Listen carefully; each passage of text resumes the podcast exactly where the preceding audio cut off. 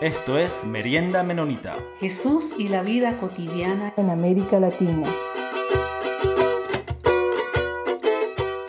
Bienvenidos, bienvenidas todos y todas a nuestro programa Merienda Menonita. Eh, yo soy Alexandra Meneses, eh, estoy en Quito, Ecuador, y ahora me acompaña mi compañera Alice. ¿Cómo estás, Alice? Bien, Alexandra, eh, con mucho ánimo, ya que estamos iniciando una serie de entrevistas sobre las realidades sociopolíticas en América del Sur. Así que hoy nos acompaña Héctor Mondragón de Colombia, un amigo, hermano. Bienvenido, Héctor. Buenas tardes, muchas gracias por invitarme a compartir con ustedes. Qué bueno, Héctor, conocerte eh, y tenerte en este espacio de merienda menonita. Y bueno, eh, quisiéramos que, te presentes, que nos compartas acerca un poquito de, lo que haces, de tu trabajo, dónde vives, eh, si estás haciendo quizás algún, a, qué te dedicas en este momento, si nos puedes compartir. Bien, eh, soy Héctor Mondragón, hago parte de la iglesia menonita de Teusaquillo en Bogotá aunque he vivido por 14 años en Brasil, en San Pablo, donde he pertenecido a la iglesia menonita de Interlagos. Y el 6 de agosto pasé a volver a Colombia después de 14 años de estar exiliado en Brasil como refugiado político. Y eh, he empezado ahora a ser asesor de la unidad de restitución de tierras despojadas eh, estoy contratado actualmente como asesor de la unidad. Anteriormente y por más de 30 años fui asesor de los campesinos e indígenas de Colombia, de sus organizaciones en temas de tierras.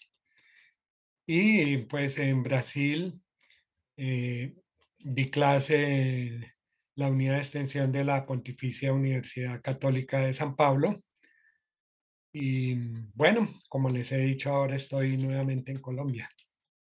Qué bien, qué bien que nos pongas al día con eso. ¿Eso quiere decir que vas a estar viviendo entre Brasil y Colombia o te vas a radicar Colombia o cómo, cómo mm, si nos quieres contar brevemente sobre...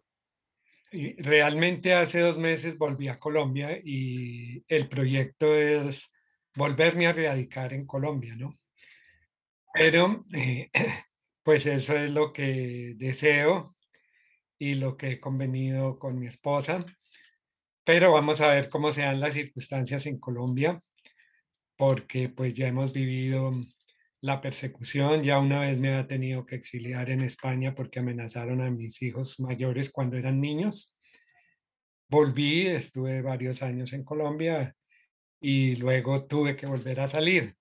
Entonces, Dios sabe qué va a ocurrir en el futuro, pero lo cierto es que me encuentro muy contento de volver a estar en Colombia y trabajar con el tema de tierras ligado a lo que ocurre a los campesinos, a los indígenas, a los afro. Bien, Héctor, entonces entremos en materia. Y pues usted sabe que para nadie es un secreto que estamos viviendo en el mundo una serie de cambios, tanto políticos como sociales, y que varios países en América del Sur, eh, como Argentina, Paraguay, Chile, Brasil, Ecuador, Perú, Colombia misma y otros seguramente, no son ajenos a estos movimientos, a estos cambios que se están viviendo a nivel político. Así que nos gustaría, pues, desde Merienda Menonita, escuchar tu análisis de coyuntura sobre, sobre este acontecimiento, sobre esta realidad que se está viviendo.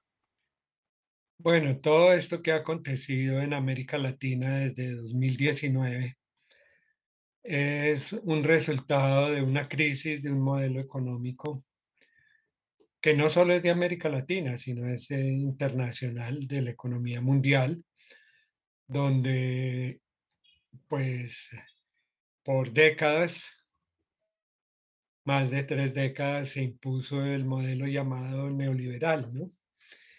Y que pues prometió una modernización de América Latina y una solución de sus problemas económicos y de sus problemas estructurales. En realidad este modelo ha entrado en crisis como resultado de la misma situación internacional económica y pienso que tiende a polarizar el mundo en dos salidas, ¿no?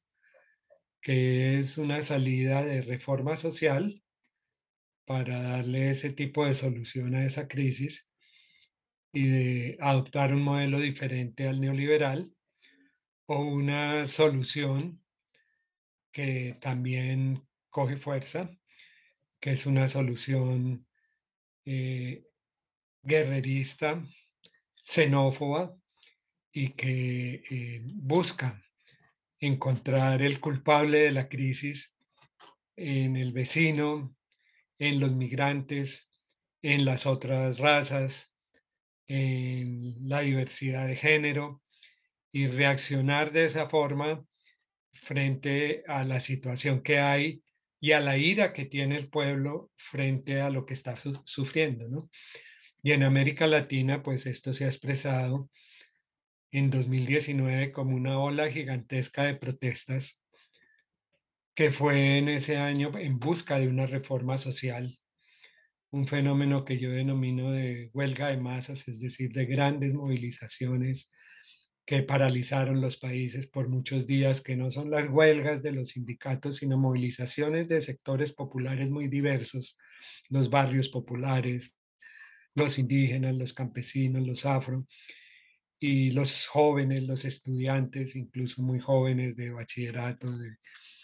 Y esto lo vimos como una oleada en toda América Latina, en eh, Puerto Rico, Honduras, Haití, eh, Chile, Ecuador, Colombia y en Bolivia contra el golpe de Estado, ¿no? Pero pues eh, simultáneamente se vio también el golpe de Estado en Bolivia, por ejemplo. Ese choque, esa polarización entre la salida por donde se encontraba, ¿no? Y digo que esto no es solo ah, latinoamericano, sino es internacional. Lo vimos al año siguiente en Estados Unidos aconteció en mayo del 2020 una explosión en el país por el asesinato de George Floyd, que era un ciudadano negro que fue muerto por la policía en, en Minnesota y eso causó una ira en todo el país y unos estallido de protestas muchas veces muy violentas en muchas ciudades de Estados Unidos. Unos meses después, el 9 de septiembre en Bogotá, con el asesinato de Javier, Pulido en un puesto de policía que en Bogotá llamamos CAIS, en Colombia, causó un estallido de la periferia de Bogotá, donde fueron atacados más de 70 puestos de policía en todos los barrios de la periferia de Bogotá, norte, sur, oriente, occidente, y donde parecía ser una repetición de lo que había ocasionado en Estados Unidos el asesinato de George Floyd, ¿no? Entonces estamos ante una realidad internacional que por un lado tiene una situación económica común que en América Latina es bien específica y por otro lado una comunicación rápida por las redes sociales que permite a la gente de los barrios populares de Colombia verse impactada por lo que sucedió hace unos meses en Estados Unidos y reaccionar en una forma casi idéntica, ¿no? Entonces es esa ligazón que hay entre la situación económica y el impacto que hoy en día tiene la comunicación por las redes sociales. Luego en 2021 en Colombia tuvimos una nueva, un nuevo, una nueva movilización popular muy grande, ¿no? Y pienso que en el mundo de Asia, de África, este periodo ha sido también de grandes movilizaciones, como el gran paro campesino de la India, por ejemplo, de comienzos del que, que, llegó en el 2021 y que fue un triunfo de los campesinos de la India, ¿no? hubo una huelga general muy violenta y masiva en Indonesia, unas protestas contra la violencia policial también muy masivas y violentas en Nigeria, por ejemplo, Pongo estos casos para mostrar que no podemos ver la situación de América Latina solo como latinoamericana. Ahora, en América Latina esto ha causado unos cambios electorales, unos cambios, lo que se ha llamado la nueva oleada de gobiernos progresistas, y vemos cómo eso impactó en Chile con el triunfo de Boric, en Bolivia antes con la presidencia de Luis Arce, en Perú eh, impactó, ¿no? En Ecuador no repercutió en la presidencia porque la oposición estaba dividida, pero el Congreso tiene una mayoría de la oposición que antes no existía. Si la oposición se uniera, habría elegido también un presidente. Entonces tenemos todos esos gobiernos en Honduras, por ejemplo, también, y desde antes en México. Entonces esa, esa oleada de gobiernos llamados progresistas, no sabemos qué va a acontecer en Brasil, pero pues Lula ha ganado la primera vuelta y hay eh, esta situación, pero que de ninguna manera podemos creer que es una masiva votación por esas fuerzas nuevas, sino que en todos los países existe un nivel de polarización. Lo hemos visto en Chile, donde Boric ganó la segunda vuelta, pero después de haber perdido la primera. Y luego perdió la, el plebiscito por la constitución. En Brasil la primera vuelta dio 48-43 y cualquiera de los dos puede ganar, ¿no? En Colombia el resultado fue muy cerrado. Entonces, estamos ante una situación en que toda esa movilización social se ha reflejado en unos cambios de gobierno, pero de ninguna manera en que se ha establecido una mayoría social definitiva y en que podemos decir que van a empezar a cambiar definitivamente las cosas en América Latina en un nuevo sentido. Eso es lo que yo vería así en términos generales. Eh, claro, entonces ahora tenemos nosotros como como un desafío para, para Colombia también esta incorporación en el contexto latinoamericano y con estos eh, gobiernos llamados progresistas. Pero yo quería pensar em, un poquito más hacia adentro de Colombia. Em, y ahí, desde este nuevo gobierno, quería mm, que reflexionemos qué perspectivas tú crees que tiene Colombia eh, en este proceso con el nuevo gobierno. Y hay que tomar en cuenta que Colombia ya viene arrastrando una guerra por más de 60 años que ha traído grandes niveles de violencia, de desigualdad social.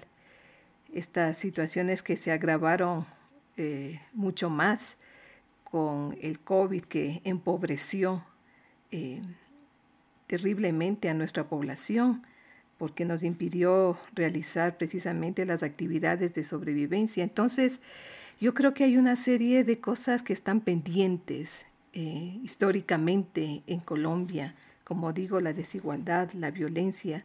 Entonces, eh, ¿cuáles serán las prioridades que el gobierno de Gustavo Petro, eh, de cara a este proceso que él ha dicho de transformaciones estructurales y radicales en la sociedad, eh, podrá, podrá llevarse a cabo, dado que también existe la polarización y todavía este enfrentamiento entre, entre eh, los partidos. Entonces, ¿cómo será que Petro puede llevar a cabo este proceso de transformación estructural que se propone? Bueno, yo creo que el gobierno ha planteado cuatro cosas que me parecen que están entrelazadas y de las cuales depende el inicio de unos cambios profundos en Colombia, ¿no? Son el tema de la paz total, el tema de la modificación de la política de la llamada guerra contra las drogas, el tema de la reforma agraria y el tema eh, ligado con este de la solución del problema del hambre, es decir, del, combate contra el hambre, de la lucha contra el hambre. Esos cuatro puntos están entrelazados, ¿no? Se habla de paz total porque en Colombia han proliferado los acuerdos de paz, pero se llega a un acuerdo de paz con el M19 y otros grupos, pero otros grupos no entraron en ese acuerdo de paz. Se llegó a un acuerdo de paz con los paramilitares, pero las guerrillas no estaban en ese acuerdo de paz, ni todos los paramilitares y se llegó a un acuerdo de paz con las FARC, pero el ELN no estaba ahí y los nuevos paramilitares y otros grupos no estaban ahí y además hay un aumento de las bandas del narcotráfico, que es hoy el, muy fuerte. Y eh, esos acuerdos de paz nunca logran una paz porque siempre se prolonga un conflicto violento, ¿no? Siempre se continúa la violencia. Entonces, el sistema de negociación que tiene actualmente el gobierno es de tratar de incluir simultáneamente todas las negociaciones con todos los grupos que, que sea posible. Y pues en este momento existe un cese al fuego eh, unilateral por ahora de esos grupos, de 10 de esos grupos, ¿no? El principal de los cuales es el ELN, pero también hay grupos de narcotráfico y paramilitares que se han incluido en ese cese al fuego. Y las dos disidencias principales de las FARC que no, se incluye, que no están en el proceso de paz, que una que no entró y otra que se salió del proceso de paz, ¿no? Entonces estos 10 grupos ya están por ahora en un cese al fuego, que es transitorio, pero que es por ahora es unilateral también. Es posible que se convierta en bilateral con el ELN próximamente, pero la idea no es hacer una negociación con el ELN, por ejemplo, solamente porque ya se sabe que puede tener éxito. Tal vez el acuerdo de paz más exitoso que ha habido fue el que hubo con el M19 y a pesar del éxito que tuvo ese acuerdo de paz, estuvo muy lejos de haber logrado la paz de, Colombia. Entonces, por eso se habla de la paz total, ¿no? De lograr un acuerdo de paz multilateral. Ahora, Petro ha dicho muy claramente en las Naciones Unidas que eh, si se quiere colaborar con la paz en Colombia hay que terminar la política mal llamada de guerra contra las drogas que comenzó el presidente Nixon hace ya décadas y que ha sido un rotundo fracaso porque ni se ha disminuido el número de consumidores de droga, ha aumentado, han aumentado también las drogas consumidas y ha aumentado también la producción de las diferentes drogas, ¿no? Y eh, vemos que, bueno, hay drogas de diferente nivel de daño, pero por ejemplo en las de eh, eh, daño menos grave, como la marihuana, ya tenemos 17 estados de Estados Unidos que permiten el consumo, no significa recomendar el consumo. Lo siguen combatiendo, pero lo permiten. Y es lo que ha hecho Canadá, lo que ha hecho Uruguay y anteriormente Holanda. Entonces, eh, son posibles otras políticas. Holanda, incluso varios países europeos tienen otra política para tratar a los dependientes, ¿no? Y esto es necesario cambiarlo porque el narcotráfico es el principal alimento del armamento de los violentos hoy en Colombia. Y no solo en Colombia, sino en Honduras, en Guatemala, en México y en Brasil también. Porque los grupos de narcotraficantes se vuelven un poder cada vez mayor, con una capacidad mayor de adquirir armas y de ejercer territorialidad y dominio y obligar a la gente y poner a la gente a trabajar para ellos y descentralizar toda la delincuencia además, que es otra característica. Entonces, si la comunidad internacional no cambia eso, eh, no solo Colombia no va a tener paz, sino que vamos a tener cada vez más violencia en todo el mundo, porque el narcotráfico está generando violencia en muchos países de América Latina y en el mundo en general está generando violencia, ¿no? Eh, Veía en estos días una serie de Netflix, Entrevías, en España, ¿no? En un, Entrevías es un sector de, de Madrid. ¿Cómo el narcotráfico en un barrio popular de Madrid causa una violencia muy fuerte, ¿no? Y eso lo vemos en las favelas de Brasil. En México es descomunal. Y en los mismos barrios pobres de Estados Unidos se ve una situación semejante. Y eh, el siguiente punto es la reforma agraria, porque está eh, relacionada con todo eh, eh, el surgimiento mismo de la violencia en Colombia, del conflicto armado, está relacionado con también el aumento de los cultivos ilegales, porque el campesino que no tiene tierra pues se va a las selvas y allá lo único que puede vender son cultivos ilegales, porque el narcotráfico le crea una infraestructura de crédito, mercadeo y dependencia también y su sometimiento. Y esa reforma agraria eh, significa también retomar la producción de alimentos. Estados Unidos ha dicho que está dispuesto a dos cosas, a apoyar en compra de tierras para los campesinos y apoyar en renegociar el Tratado de Libre Comercio para permitir una dinámica de la producción nacional y que los campesinos puedan vender mejor sus productos y no tengan que vender eh, productos ilegales, ¿no? Como las drogas. Y no solo Estados Unidos, la Unión Europea, la cooperación internacional ha manifestado que está dispuesta, veremos si es cierto. Por otro lado, el gobierno ha dicho que el principal instrumento para dotar de tierras va a ser comprarlas. Y ha logrado, por ejemplo, que el gremio de ganaderos que son grandes propietarios de fincas y tienen gran parte de la extensión nacional, eh, hace, en esta semana ha aceptado un acuerdo con el gobierno de vender 3 millones de hectáreas. ¿Será verdad tanta belleza? Pues esperamos que sí, porque eso permitiría comenzar realmente una reforma agraria seria con, si realmente el gobierno logra comprar 3 millones de hectáreas a los grandes propietarios, pues eso es una base seria para la reforma agraria. Pero ahí, solo una, cosita, pero ¿qué pasa con las tierras que actualmente han sido arrebatadas por todos estos grupos eh, eh, guerrilleros y, que, fueron arrebatadas a los campesinos? ¿Se planea recuperar esas tierras o ahí no? ¿O se ven otros espacios?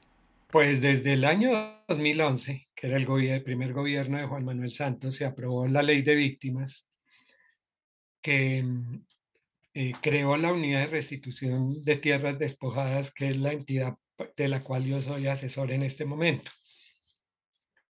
Y eso significa que existe una, entidad del Estado dedicada a restituir las tierras despojadas eh, sea por narcotraficantes, por latifundistas, por paramilitares, por guerrilleros y en algunos casos puede ser también por el propio Estado.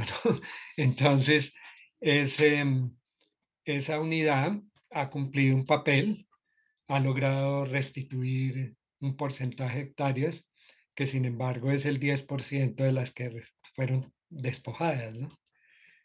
Eh, la nueva dirección está tratando de eliminar algunos obstáculos que se pusieron para estos procesos, como que no se adelantaban en tierras donde hubiera explotaciones petroleras, mineras, eh, hidroeléctricas, otras obras de infraestructura, carreteras, y, poner ese filtro porque se considera que el derecho de las víctimas no puede estar subordinado a eso, ¿no? Y eh, ha empezado también a, a solicitar el presupuesto, ya logró que en el proyecto presupuesto del año entrante se haga la partida que la entidad en la administración anterior había solicitado, cosa que la unidad nunca logró, que le dieran lo que solicitaba. Esta le van a dar, pero además se necesita desde el 2024 que le aumenten, yo, eh, le dupliquen realmente el presupuesto para poder trabajar para restituir todo lo que hay que restituir. Las solicitudes que hay son de más de 5 millones de hectáreas. No puedo decir porque no he examinado todas las solicitudes ni, y hasta ahora estoy empezando a trabajar en la unidad que todas son válidas, pero sí que hay solicitadas más de 5 millones de hectáreas en restitución. Y esto tiene que ver con el hecho de que hay cerca de 7 millones de campesinos desplazados por la violencia, forzados, y que eso corresponde también a un despojo de tierras que en, muchos casos son en propiedad, otros casos son en posesión, pero posesión eh, legal, y que ellos están pidiendo en restitución. En el caso de los indígenas y los afro hay unos decretos especiales que regulan un procedimiento propio para los indígenas o para los afrocolombianos.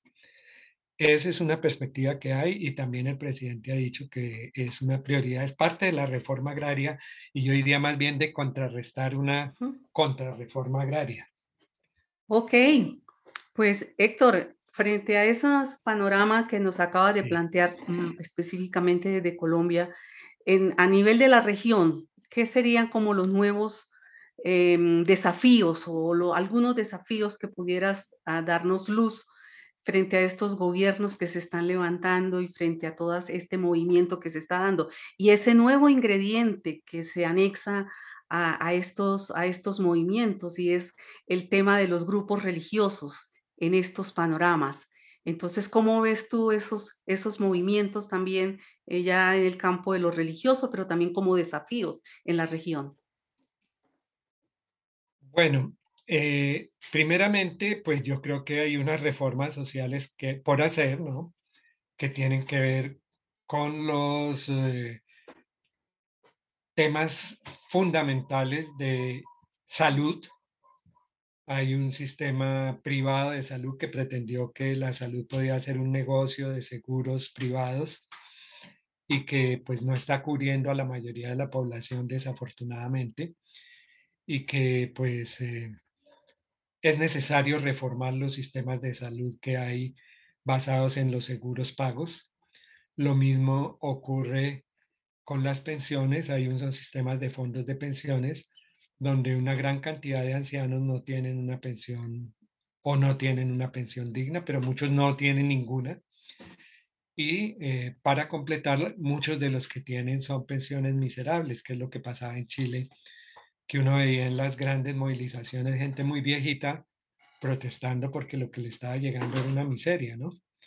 En Colombia existe un exilio pensional para campesinos e indígenas y les dan 80 mil pesos y para ir a cobrarlo pues gastan 50 mil, ¿no? Para ir a la, al casco urbano. Entonces todo eso es hasta eh, indignante y se necesita reformar el, sistema de pensiones e igualmente la cuestión agraria pues es fundamental. Las tierras indígenas son un tema de debate en toda América Latina. Ahora, los grupos religiosos, y yo diría fundamentalmente las iglesias que son los que tienen fuerza en América Latina, las iglesias evangélicas y católicas, ¿no? ¿Cómo se posicionan frente a esto, no? Mm, yo diría que se ha creado una imagen eh, de que evangélico significa apoyar a la derecha, casi un sinónimo de ser evangélico con ser de derecha, debido a las posiciones que han cobrado fuerza, no solo en América Latina, sino a partir de Estados Unidos, es decir, así como el evento de George, del asesinato de George Floyd impactó en América Latina, eh, la posición de los partidarios de Trump y de las iglesias que apoyaron a Trump ha tenido una incidencia muy fuerte en América Latina. De eh, considerar que es una obligación del cristiano votar por la derecha, bajo diversos argumentos. ¿no? Esto creo yo que ha repercutido de diversas formas, se ha utilizado temas particulares, eh, seccionando el mensaje del Evangelio y dirigiéndolo en un sentido particular y en una interpretación particular. En Colombia, eh, también en Brasil lo he visto, el mensaje de que eh, apoyar una solución de cambio es apoyar el homosexualismo y en esa medida eh, crear una campaña contra la llamada ideología de género ha influido mucho en las elecciones. En el plebiscito de la paz de Colombia se llegó a decir una gran mentira, una gran fake news, pero que penetró en el corazón y en la mente de los creyentes, que era que si se aprobaba la paz, nuestros hijos y nietos se iban a volver homosexuales. Esto además de tener una idea de cómo como una persona es homosexual, ignorancia total sobre lo que ha estudiado la ciencia sobre este tema, pues nos llevaba también a una ignorancia total sobre lo que decía el plebiscito, ¿no?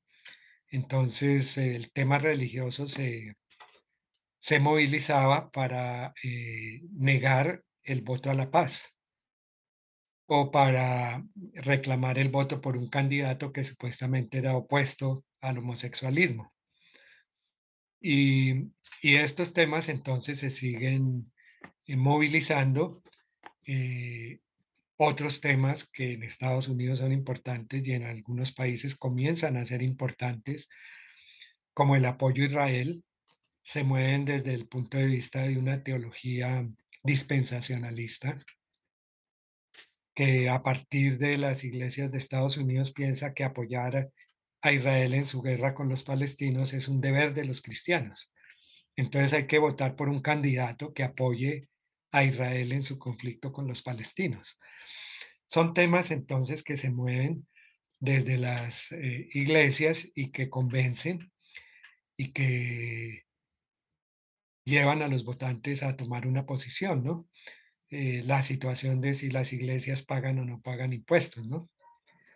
Parece que en Colombia este tema que fue muy agitado en la campaña electoral ha llegado a una solución que los creyentes les parecen lógica, ¿no?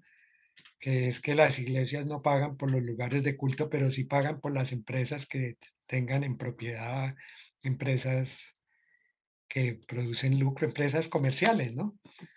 Más o menos dentro de la tónica de lo que decía Jesucristo de dar al César lo que es del César y a Dios lo que es de Dios, ¿no? Y lo que es negocio, pues es del César. Punto. Eso, pero digo, son los temas que se han movido. Sin embargo, yo creo que es absolutamente incorrecto creer que todas las iglesias tienen esa posición y mucho más falso creer que todos los cristianos piensan así, ¿no? Entonces, eh, en todos los países hay grupos de cristianos, de iglesias que mm, piensan diferente, ¿no?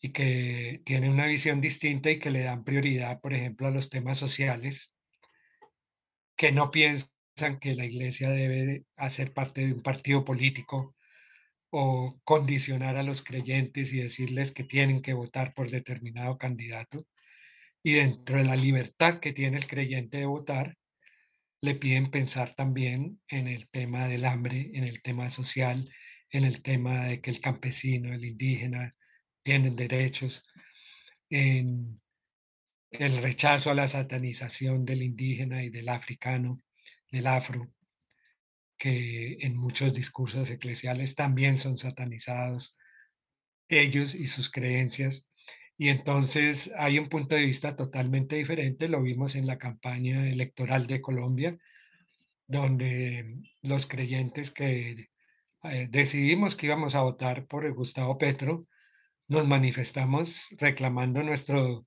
derecho y nuestra condición de creyentes de expresar nuestra voluntad sin desconocer otras opiniones, pero manifestando que teníamos todo el derecho, como miembros de nuestras iglesias, como creyentes, como cristianos, de expresar esa opinión. Y eso mismo lo veo en otros países.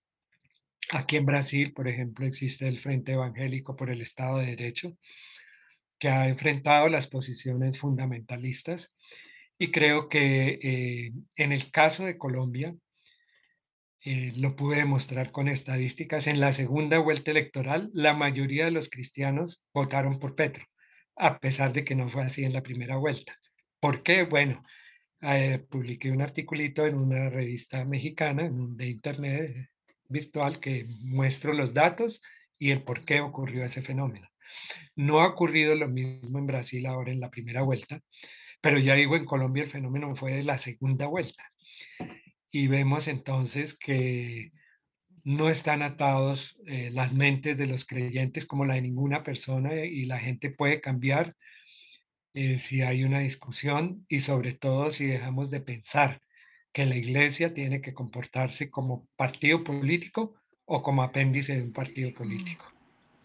Eh, justamente pensaba en eso, Héctor, porque me parece que ha habido algunas posiciones, lo, político, el político, los políticos quieren como politizar la fe, pero también los religiosos teologizar la política, ¿no? Entonces, eh, me pongo a pensar ahora, eh, acercándonos un poco más a nuestra realidad y a nuestra identidad anabautista, y, desde ahí eh, que se requiere que como seguidores y seguidoras de, Jesús, eh, asumamos actitudes tal vez más críticas y consonantes con lo que, con, lo que la, con, lo que fue la propuesta de Jesús y de su reino.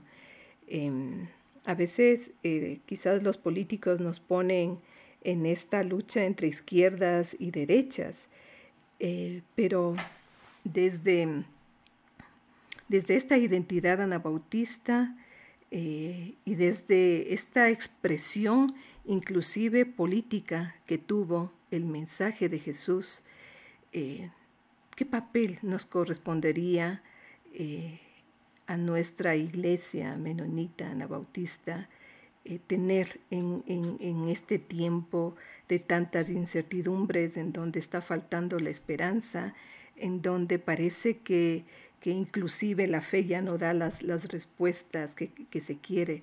¿Cuál es el papel eh, desde, desde, esta fe radical, desde esta perspectiva de la paz, de la no violencia, que somos herederos los anabautistas? Eh, ¿Cómo nos incluimos, cómo nos insertamos de una manera más propositiva y con una incidencia más práctica en estos procesos de transformación? Que los gobiernos progresistas, y en este caso el de tu país, quieren em, implementar. ¿Dónde estamos nosotros como cristianos anabautistas? Bien, los anabautistas del siglo XVI en particular y los pacifistas, es decir, menonitas, juterianos, eh, siempre diferenciaron dos cosas, ¿no? La política de la participación en el gobierno y del ejercicio como gobernantes o como poderes, sea ejecutivo o legislativo o judicial, ¿no? Los anabautistas no solo fueron partidarios de participar en política, sino que participaron en política. Si uno lee los escritos de los anabautistas, pues se da cuenta que muchos de ellos eh, hicieron discursos muy políticos. Hay textos de Menos eh, donde se pronuncia sobre lo que hacen los reyes, los príncipes, los gobernantes, y son muy incisivos, muy duros, como lo era también Jesucristo, ¿no? Cuando hablaba de Herodes, cuando hablaba de los acontecimientos políticos, del poder político, económico y religioso de su tiempo, porque era en eh, Judea, pues había un poder religioso que era parte del poder político, ¿no? Y que hasta cierto punto en América Latina ha existido lo mismo, primero con la Iglesia Católica y ahora con los evangélicos. Entonces, eh, siempre Cristo, Jesucristo y los anabautistas del siglo XVI fueron profundamente políticos y nosotros tenemos que ser políticos, tenemos que hablarle al poder, tenemos que investigar y hablar de los temas económicos, del sufrimiento de la gente pobre, especialmente de eso, de la justicia, de la necesidad de entender al otro, no solo a la otra persona, sino a la diversidad étnica, por ejemplo, eh, sobre las mujeres.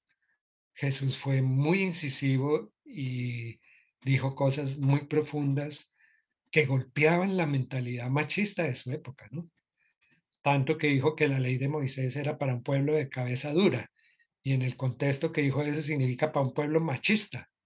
Entonces, eh, Jesús fue profundamente político. Ahora, Jesús dijo, yo no vengo a reinar en este mundo, ¿no? Mi reino es de otro mundo, ¿no? El, el papel del cristiano no es gobernar la sociedad. Cuando en nuestras iglesias a veces se eh, recita el Salmo bienaventurada la, nación que adora al Señor. Entonces se dice, Colombia o Brasil tiene que adorar al Señor, ¿no? Eso no es cristiano ni anabautista. La nación que adora al Señor es la iglesia. Esa es la nación que adora al Señor. En cada nación hay gente que adora al Señor y otros que no, ¿no? Que son, eh, adoran otros dioses como el dinero, por ejemplo, y eh, no a Dios y, no siguen a Jesucristo. Entonces, el papel de la iglesia no es gobernar.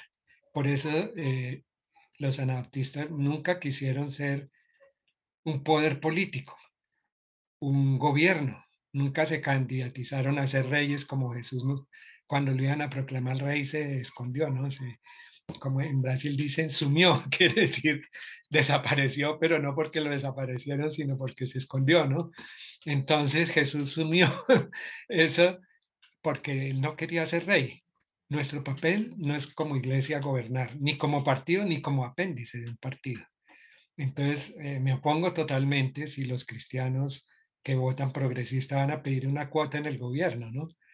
Así sea el puesto de director de asuntos religiosos del Ministerio del Interior, ¿no? Eso no es, eso no es para nosotros, o por lo menos no es conmigo como cristiano, ¿no?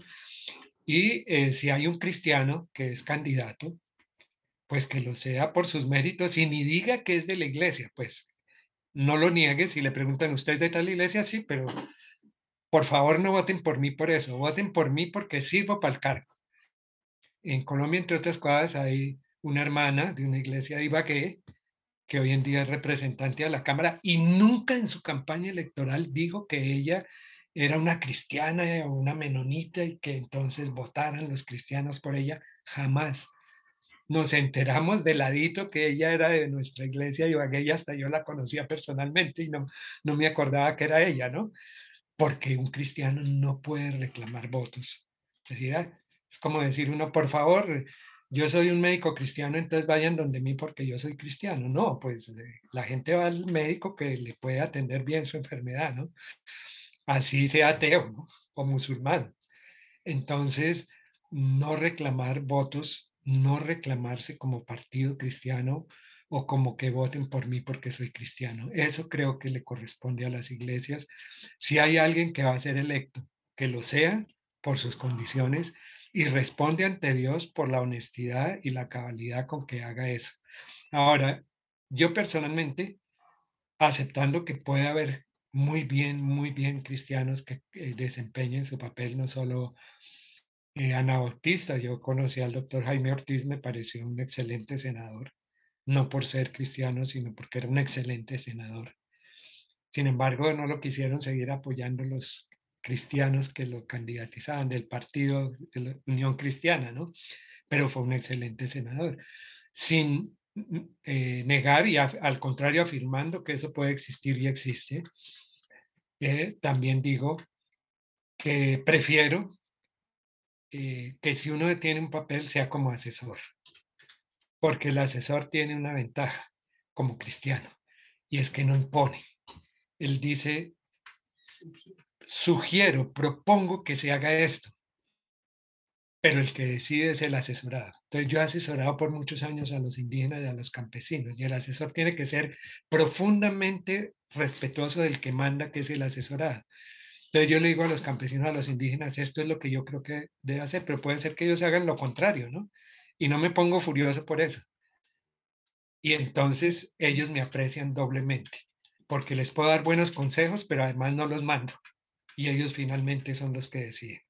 Eso es lo que yo creo que es el papel de un cristiano, eh, siendo nosotros eh, fuertemente partidarios de que los pobres, los necesitados, necesitan ayuda y que estamos dispuestos a trabajar con todo buen samaritano. samaritano era un hereje, ¿no?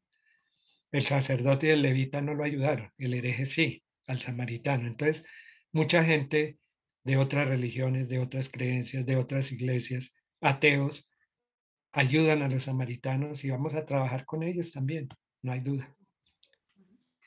Héctor, muchas gracias. Qué rico tenerte en esta tarde, en este espacio y darnos todas esas luces y esos aportes para esta merienda menonita. Muchas gracias, en verdad. Agradecemos tu aporte y bueno, estamos ya finalizando este espacio. Animamos, animamos a las personas a, acompañar en oración a este mundo, a este contexto, a estas realidades que vivimos en tantas partes, tanto de Sudamérica como del mundo que no perdamos esa, esa actitud de, seguir intercediendo y orando porque la voluntad de Dios y el reino de Dios se manifieste, se siga manifestando de acuerdo a la voluntad divina. Bueno, agradecemos como siempre a todos nuestros queridos oyentes de Merienda Menonita. Muchas gracias por su escucha y gracias por estar eh, siguiendo este programa. Muchas gracias. Gracias a ustedes. Bueno, también agradecemos a la Red Menonita de Misión y a la revista Anabaptist World por hacer posible este espacio y Nos pueden seguir en Instagram y en Facebook como Merienda Menonita. Muchas gracias, Héctor. Ha sido un placer conocerte y escucharte. Abrazos a todas y todos.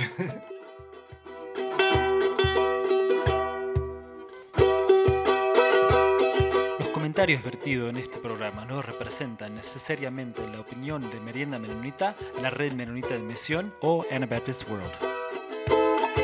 Esto fue Merienda Menonita. Siempre estamos atentos a sus opiniones y preguntas y nos pueden escribir al info arroba meriendamenonita.com.